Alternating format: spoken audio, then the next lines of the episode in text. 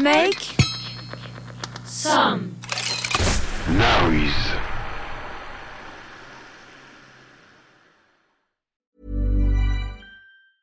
Ever catch yourself eating the same flavorless dinner three days in a row?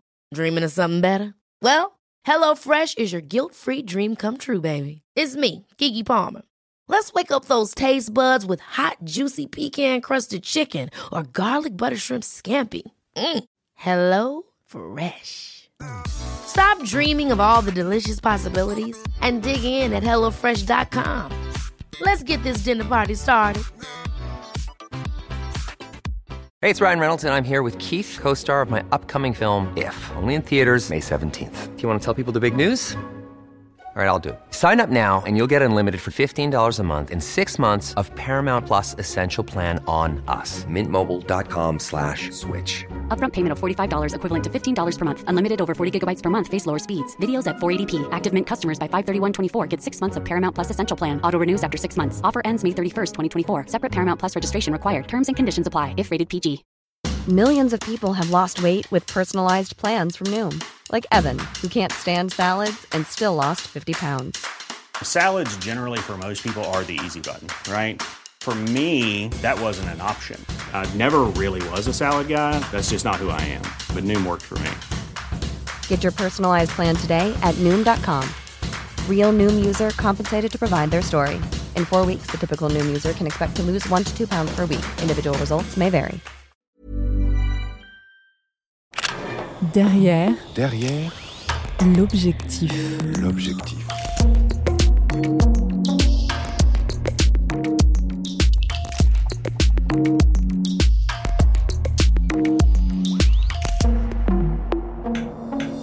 Derrière l'objectif. En sortant, il me ramène très cordial à la ville.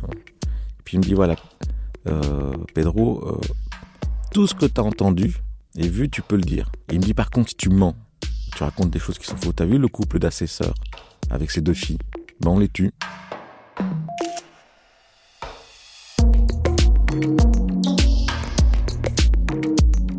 Depuis plus de 30 ans, le photographe Pierre de Vallombreuse constitue un fonds unique de plus de 140 000 clichés sur 43 peuples autochtones dans le monde. Pierre de Vallombreuse a notamment multiplié les séjours dans une vallée du sud des Philippines qui abrite une ethnie palawane, les Taubatu. Au fil des années et des séjours, le photographe est devenu un témoin privilégié de cette communauté autochtone pacifique de chasseurs-cueilleurs, un travail photographique qu'il est possible de découvrir cet été au festival Réflexivité du 14 au 31 juillet à Lourmarin dans le Vaucluse. À travers ses nombreux ouvrages, Pierre de Vallombreuse partage ses expériences, ses souvenirs et ses découvertes. À la rentrée, son livre 36 vues dévoilera 36 histoires de photographie. Derrière l'objectif de Pierre de Vallombreuse, nous sommes en Colombie en 1999. Je pars en Colombie en 1999 pour le Figaro Magazine pour faire un reportage sur la guerre civile qui, euh, qui anime ce pays entre les deux guérillas d'extrême gauche, qui sont le, les FARC et le LN, et euh, les paramilitaires d'extrême droite, et l'armée un peu au milieu, avec comme personnage central Ingrid Betancourt. Et je pars avec un journaliste euh, du, de la rédaction de Figaro Magazine pour faire un reportage sur Ingrid, et, euh, et elle va nous faire rencontrer tous les acteurs et les protagonistes de ce conflit. Voici Ingrid Betancourt, militante pour la paix, sa compagne bien solitaire pour la démocratie en a fait la championne d'un combat inégal contre la corruption, la violence et l'industrie du kidnapping. Dans une Colombie sans cesse secouée par les règlements de compte entre armées gouvernementales, deux mouvements de guérilla et les escadrons de la mort d'extrême droite, marxisme tropical ou anticommunisme ne sont souvent que prétextes pour contrôler le marché de la cocaïne.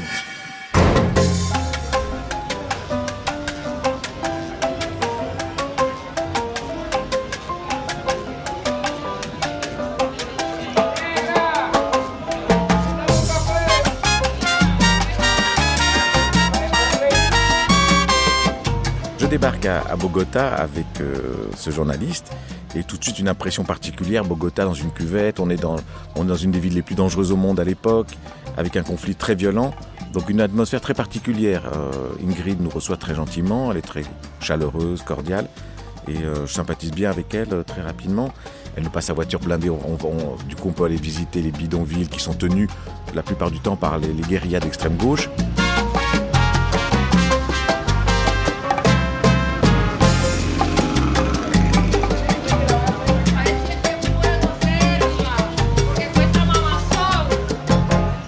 Est vraiment dans une atmosphère pesante. En plus, il fait un petit peu frais, il y a de la brume, on est dans un... Moi, j'ai la première impression, ce que je ressens physiquement, c'est tendu, il y a un peu, c'est moite, c'est un peu glauque. On est quand même avec des gens, les gens qui ont vu la, sé- la série Narcos vont savoir dans quelles atrocités, euh, les atrocités que peuvent commettre les protagonistes de ce conflit. Il n'y a pas que les narcos qui font ça. Les paramilitaires d'extrême droite euh, sont des gens d'une violence et d'une cruauté infinie. On est aussi avec à l'époque des, kidnappings permanents, surtout organisés par le LN, euh, qui est euh, cette guérilla guévariste et qui vit par le kidnapping.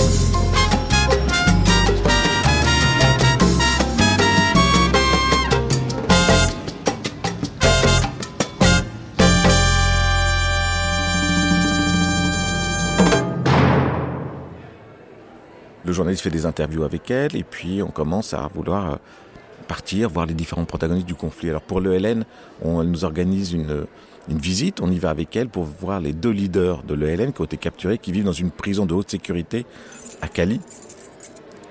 Donc on arrive dans cette prison. J'avais le droit d'entrer avec mon appareil de photo, mais sans pellicule.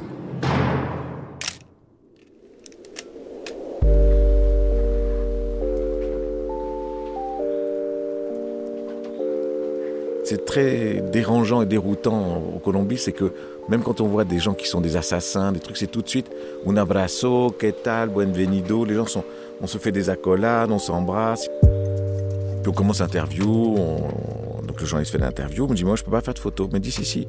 Ils avaient sorti un rouleau de, de film pour moi, donc j'ai pu faire mes photos à l'intérieur, l'enlever de mon appareil, le mettre dans une poche. Pour moi c'était une première fois, je trouvais ça assez hallucinant.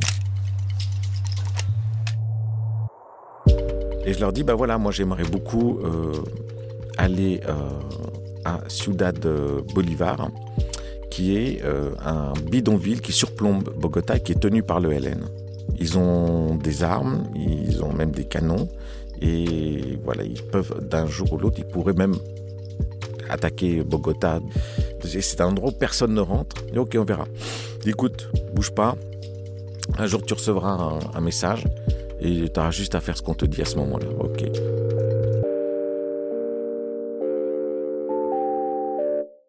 Après ça commence l'histoire euh, la plus importante de ce que je vais vous raconter.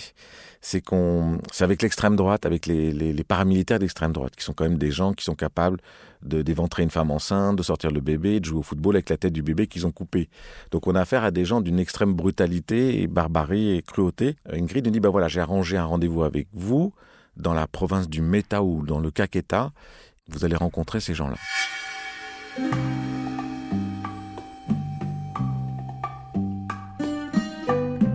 On est reçu par un assesseur pour la paix, un jeune homme d'environ 35 ans, marié, ses deux enfants, petite maison, on va dormir chez, lui dans, la banlieue de, la ville, et qui est dans son rôle est d'aller voir tous les, protagonistes du conflit, droite, gauche, et de faire le lien avec le gouvernement. Il me dit, bon bah très bien, bah demain on y va, on est, attendu par le chef de la Légion Centaure, qui était un bataillon euh, de paramilitaires d'extrême droite.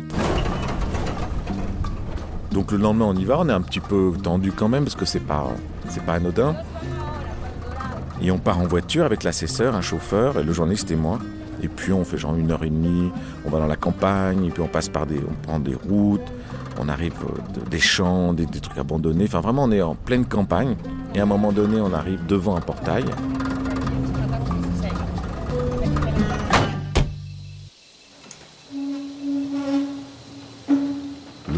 Est ouvert, donc on rentre.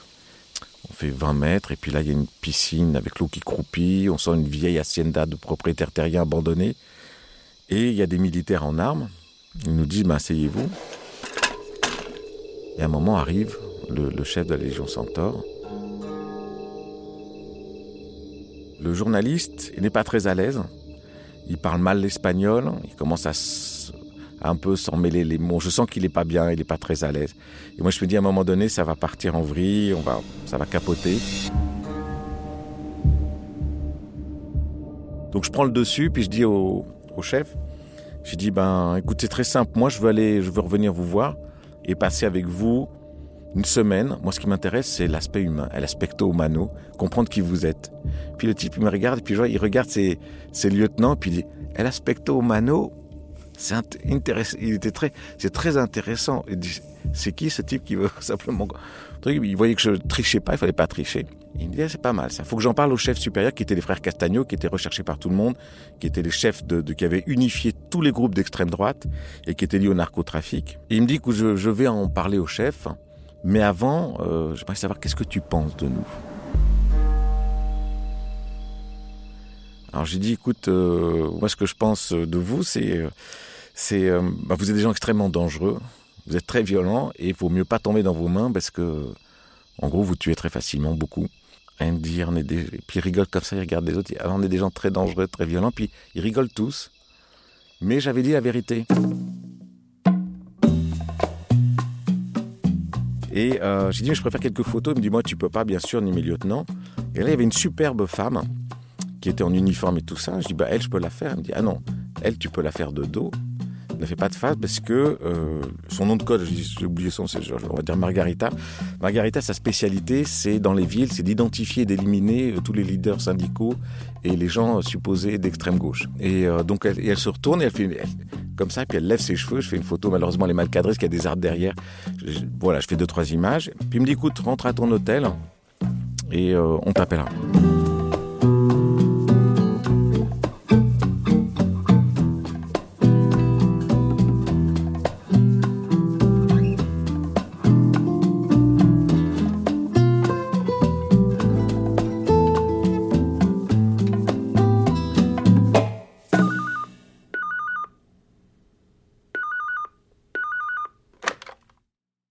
Arrive euh, finalement un jour dans, dans, mon hôtel, on me dit, je reçois un coup de fil, et puis on me dit, voilà, rendez-vous dans la capitale du Méta, dans tel hôtel. Donc je prends un avion, je vais dans la capitale du Méta, et je vais dans un hôtel, genre hôtel 4 étoiles, avec euh, tranquille, euh, toujours c'était un peu cette ambiance un peu de saison des pluies, c'était un peu humide comme ça. La nuit passe, euh, pas de coup de fil. Donc je rentre à Bogota. Et puis deux jours après Bogota, oui, écoute, reviens là-bas, euh, c'est bon cette fois-ci. Peut-être qu'on me regardait, je sais pas. Je reprends un avion, je vais là, je reviens à l'hôtel. Et là, l'hôtel, euh, le lendemain, dit bah voilà, tu veux, je reçois un coup de fil, tu vas aller euh, dans, cette, dans ce petit village.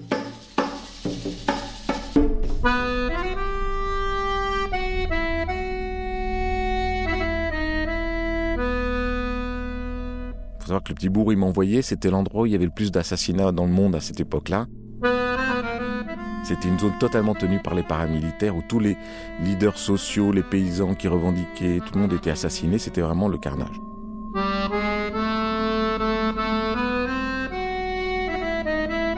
Et on arrive dans cette petite ville.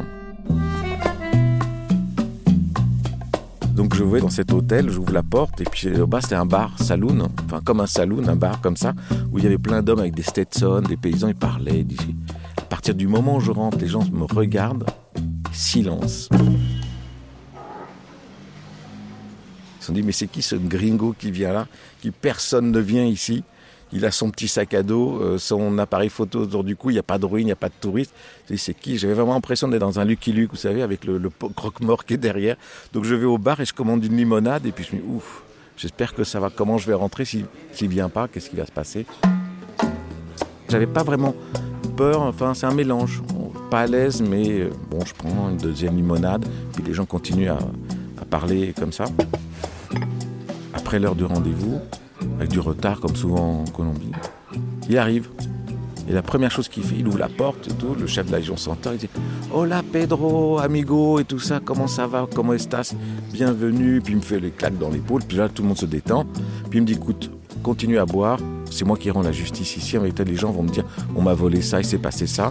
Euh, c'est plus la justice, c'est moi c'est moi qui fais la loi. Donc les gens viennent se plaindre et tout ça, et puis après on s'en va. Donc, euh, je sais pas, une heure après, euh, on part en voiture, un convoi de 4x4 avec des gens dedans, plein de, types en armes. Et là, on traverse la campagne. Et dès qu'on croise des paysans, des gens de on voit les gens sont terrifiés parce qu'ils savent très bien qui est là, donc tout le monde est vraiment profil bas. On sent vraiment la peur. Et en fin de journée, on arrive en fin de journée euh, dans une petite ferme qui était une espèce de grand bloc en béton, ciment, rose comme ça, avec des enceintes énormes, une musique tonitruante. Et là, il y avait femmes, hommes, euh, paramilitaires, des armes partout, des enfants, euh, des bébés, tout le monde s'aboie, ça danse et tout. C'était euh, la Colombie, un, un poste. Et il y a une grosse fête. Et, euh, et lui s'assoit, il y a une table, il y a là tous ces commandants qui viennent. Et donc whisky, ça, ça discute, ils sont en train de faire leur truc. Il me dit, écoute, je suis avec mes, mes chefs là, on va t'amuser. Et, euh, et puis il appelle, il dit Hé Margarita, et je vois Margarita, la, beauté fatale et tout ça arriver en disant Tiens, il y a, Pedro qui est là, tu vas danser avec lui, tu lui fais boire ce qu'il veut et tout ça. Puis au bout d'un moment, je vois le temps qui passe, je vois lui comme il boit énormément. Donc je vais le voir à un moment, un peu inconscient, et je lui tape sur l'épaule, je lui dis euh, Quand est-ce qu'on va partir? Parce qu'on est censé demain être sur le terrain et euh, est-ce qu'on part ce soir? J'aimerais faire des bonnes photos quand même. Et, amuse-toi, c'est bientôt fini, t'inquiète pas.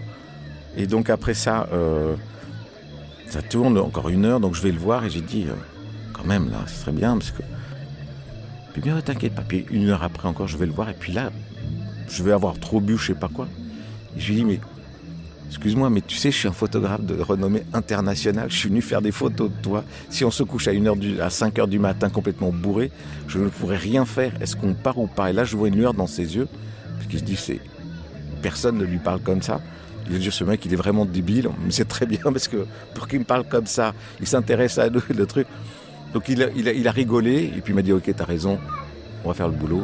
Et euh, j'en rigole encore, mais un peu rétrospectivement, je me suis dit, bon, s'il était mal luné ou pas, ça aurait pu mal se terminer.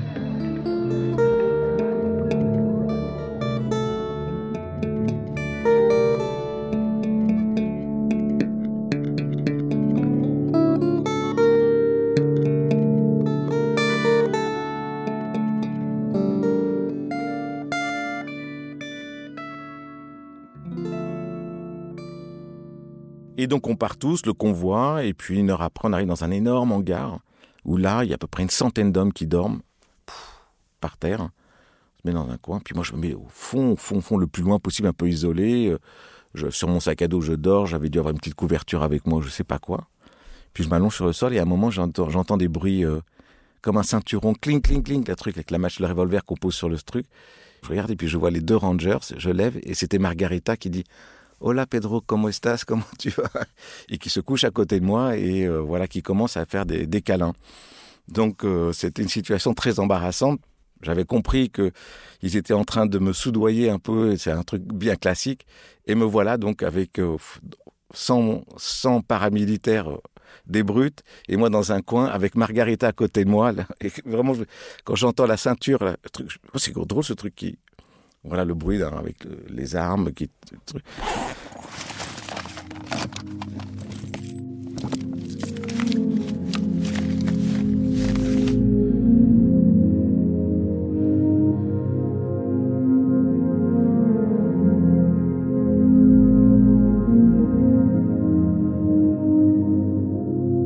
Le matin, on se réveille un peu fatigué et euh, j'avais pas très bien dormi, quand même un peu mal à l'aise. Et euh, on part, tout le convoi, on arrive au bout de deux heures dans un petit, au cœur de la campagne, et là, euh, une petite ferme. Et le type il dit, viens, je vais te présenter, je te présente tes hommes. On arrive sur le, sur le, une espèce de grand champ comme ça, et là, il y a à peu près euh, 200, 300 soldats en armes, quelques lieutenants. Et euh, il dit, euh, ben voilà, je vous présente Pedro, euh, il vient de France, c'est un journaliste, il va faire des photos de vous, vous pouvez lui raconter tout ce que vous voulez. Parlez pas de politique, mais racontez votre histoire, pas de problème. Et vous pouvez aussi, vous avez le droit euh, de ne pas mettre de masque, parce qu'ils avaient tous des foulards, on voyait AOC, qui étaient les AOC, et euh, c'était le groupe des paramilitaires unis. Et euh, donc, vous pouvez peut faire des photos de vous comme ça. Et puis il leur dit, par contre moi malheureusement avec mes responsabilités je peux pas me permettre ce luxe je, le regrette beaucoup. Bah oui, en gros, il l'est condamné parce que quand on est, on est identifié comme dans un groupe séditieux de, de guérilla, euh, que ce soit d'extrême gauche ou d'extrême droite, en Colombie, donc terroriste, on a, je crois, 25 ans de tôle automatiquement.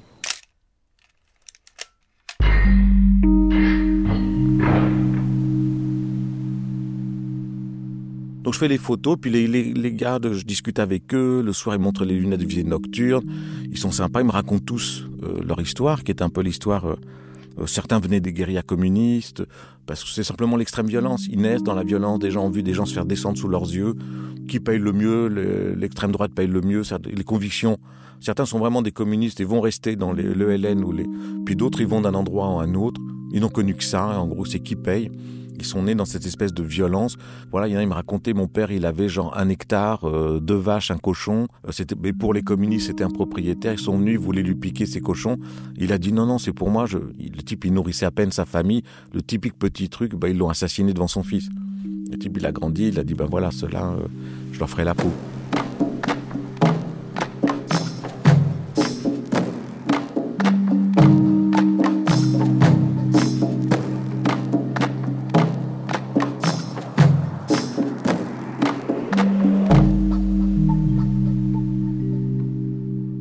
En sortant, il me ramène très cordial à la ville. Puis il me dit voilà, euh, Pedro, euh, tout ce que tu as entendu et vu, tu peux le dire. il me dit par contre, si jamais tu racontes, si tu mens, tu racontes des choses qui sont fausses, tu as vu le couple d'assesseurs avec ses deux enfants qui t'a amené, tu te souviens, qui nous avait amené au, au ranch, on s'est vu la première fois. La chiquite a dormi, il savait tout, avec ses deux filles. Ben on les tue. Bon voyage, bon retour en France.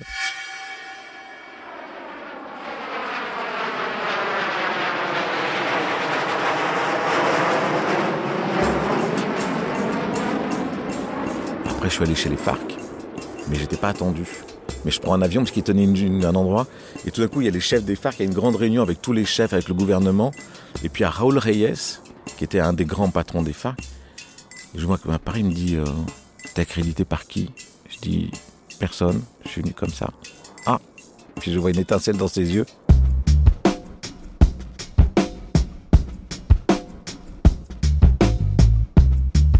Une fois que j'ai fait tout ça, je suis très fier. J'ai les trois protagonistes, j'ai Ingrid Betancourt.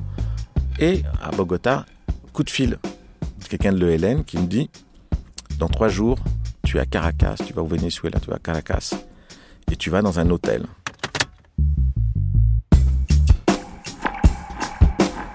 Tout le monde connaissait ma chambre d'hôtel et tout le monde avait mon numéro. Je l'avais donné à personne. Et donc, euh, je prends cet avion pour Caracas. De Caracas, je prends le, taxi qui me dépose un petit hôtel sur les hauteurs. Et j'attends toute la nuit qu'on me contacte. Rien.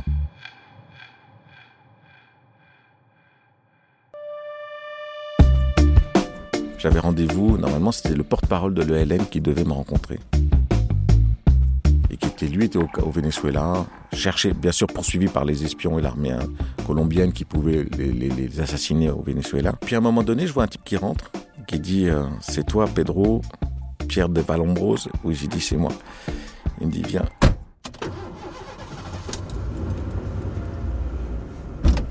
Et on arrive dans un 4x4 toutes les vitres fumées, et je rentre dedans, et puis là, il y avait plein d'hommes en armes avec des ouzis, euh, des radios, des trucs comme ça.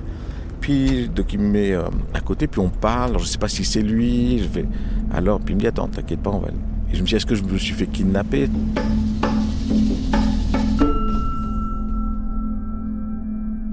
Et puis on va sur l'autoroute et puis on roule à toute allure ou comme ça. Et puis à un moment donné, je vois il y avait 3 4 4 4 cycles de fumée qui étaient derrière. On se met sur une bande d'arrêt d'urgence. Ils me disent bon, tu vas changer de véhicule. Et là, je rentre et je suis avec euh, le fameux euh, porte-parole de, qui s'appelait Pablo Bertrand, porte-parole de l'ELN.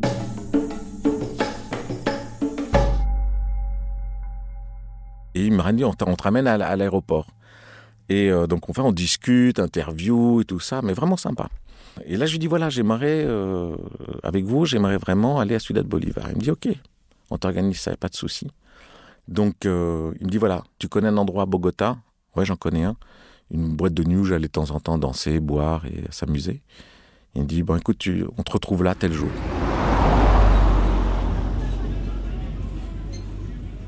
Le jour J, je vais là-bas, la boîte est fermée. Donc je suis dehors, je vois les voitures passer dans la rue, je suis pas très à l'aise. Je m'avais, je suis bien. Donc je me dis, hmm, comme il y avait plus quand même de. En plus, à l'époque, il y avait beaucoup plus d'assassinats et de violences, euh, de délinquance que du conflit. Comme vous voyez, c'était vraiment une, une périodes de paroxysme de violence. Donc j'étais pas vraiment à l'aise. Et puis bien sûr, le type arrive trois quarts d'heure, mais je vois le temps qu'ils observent, est-ce que j'aurais pu être avec l'armée, j'aurais pu être avec la police, paramilitaire, voir si vraiment j'étais seul.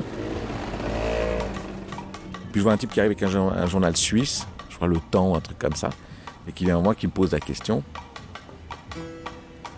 Voilà, on, on va dans un petit café, on prend un truc très sympa, un type vraiment très sympa, on parle de toutes choses. Pourquoi C'était un ancien prêtre qui était devenu guerrier rose contre la justice sociale. Il me dit voilà, écoute, il n'y a pas de souci, on organise ton, arrivée. Tu rentres en France et un jour, tu recevras un mail par un truc. euh, ils ont bien sûr plein d'adresses mail. Et on te, on te dira de venir. Le protocole, c'est quand tu arrives à Bogota, tu iras dans un hôtel. Et un jour, on sera là et euh, on te dira de monter dans le coffre de la voiture et on t'emmène dedans.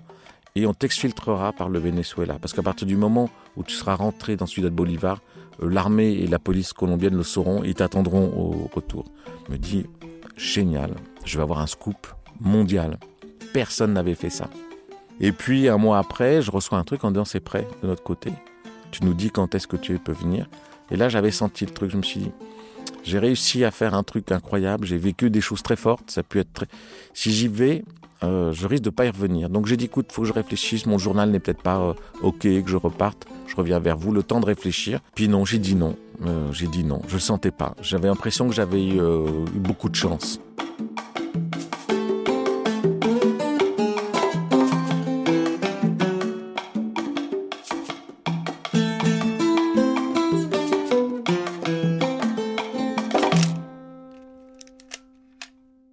Puis donc, euh, je monte mes photos. Alors, c'est pour le Figaro Magazine. Et le Figaro Magazine avec un, quand même, ce qu'on peut dire, un, beau petit scoop quand même. La première fois quand il y avait des paramilitaires à visage découvert, ils font quatre pages avec.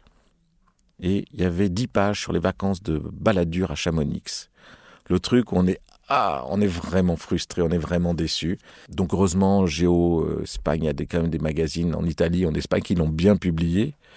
Et j'avais montré ça à Newsweek. Donc Newsweek a publié tout de suite un- avec une photo un petit article. Puis je pars au Canada avec les, les- les premières générations de téléphones portables. On pouvait les, mais mon téléphone ne capte mal. euh, J'arrive pas à faire le faire vraiment marcher. Et après un mois au Canada, travailler sur les Inuits, un peuple du, du- du Canada qui avait pas, subissait pas mal de misère. Je rentre et au retour, je vois sur, j'écoute bien sûr les messages et je vois Newsweek. Oui, euh, on, on voulait, on veut votre reportage pour euh, le numéro de fin d'année. Ah, la déception. Parce que le numéro à l'époque, il n'y avait pas Internet, les journaux se vendaient par centaines de milliers, millions. Newsweek, les numéros de fin d'année de Newsweek et Time Magazine, c'était les plus vus et, euh, dans le monde. Et après, il suffisait d'avoir un bon répondeur, parce que tout le monde voulait avoir ça. J'aurais eu Stern, j'aurais eu Match. Tout le monde vous publie, parce que c'est considéré être les meilleurs reportages de l'année. Ils vous publient vos histoires sur 10 pages. 12... Enfin, c'était le... Et donc, je prends... Je l'ai un peu mal. Et après ça, je venais de rencontrer ma deuxième femme. Et euh, je me suis dit, bah, finalement, comme j'avais pris goût, je m'en sortais pas trop mal, visiblement dans ces reportages de guerre, bah, ça m'aurait confirmé. Et j'aurais été happé par une spirale, parce qu'à l'époque, en plus, on partait avec des conditions, on était payé pour Time 500 euros jour, business class, les trucs. On travaillait, c'était sans frais, on pouvait. Et, du coup, on rentre dans une spirale où de, de, confort matériel, de risque, et, et j'aurais passé ma vie à faire. euh, à témoigner de la guerre. Et euh, je l'avais fait déjà, et c'était pas ma vocation. Et euh, parce qu'on on n'en ressort pas du tout les, les, cinq expériences que j'ai eues. Euh, je elles sont toujours à l'intérieur. J'ai vu des choses monstrueuses et, et donc je me suis dit, voilà, quand même, c'est un choix de vie. Et comme j'avais choisi, là j'étais amoureux, j'ai choisi l'amour plutôt que la mort.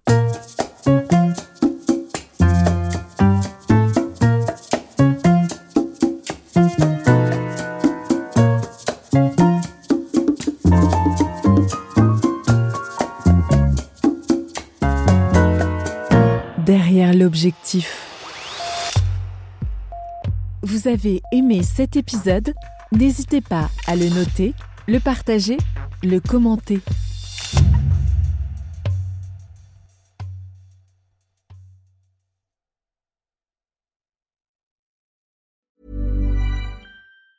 Ever catch yourself eating the same flavorless dinner three days in a row? Dreaming of something better? Well, HelloFresh is your guilt-free dream come true, baby. It's me, Kiki Palmer. Let's wake up those taste buds with hot, juicy pecan-crusted chicken or garlic butter shrimp scampi. Mm. Hello Fresh. Stop dreaming of all the delicious possibilities and dig in at HelloFresh.com. Let's get this dinner party started. Even when we're on a budget, we still deserve nice things. Quince is a place to scoop up stunning high end goods for 50 to 80% less than similar brands. They have buttery soft cashmere sweaters starting at $50, luxurious Italian leather bags, and so much more. Plus, Quince only works with factories that use safe, ethical, and responsible manufacturing. Get the high-end goods you'll love without the high price tag with Quince. Go to quince.com/style for free shipping and 365-day returns.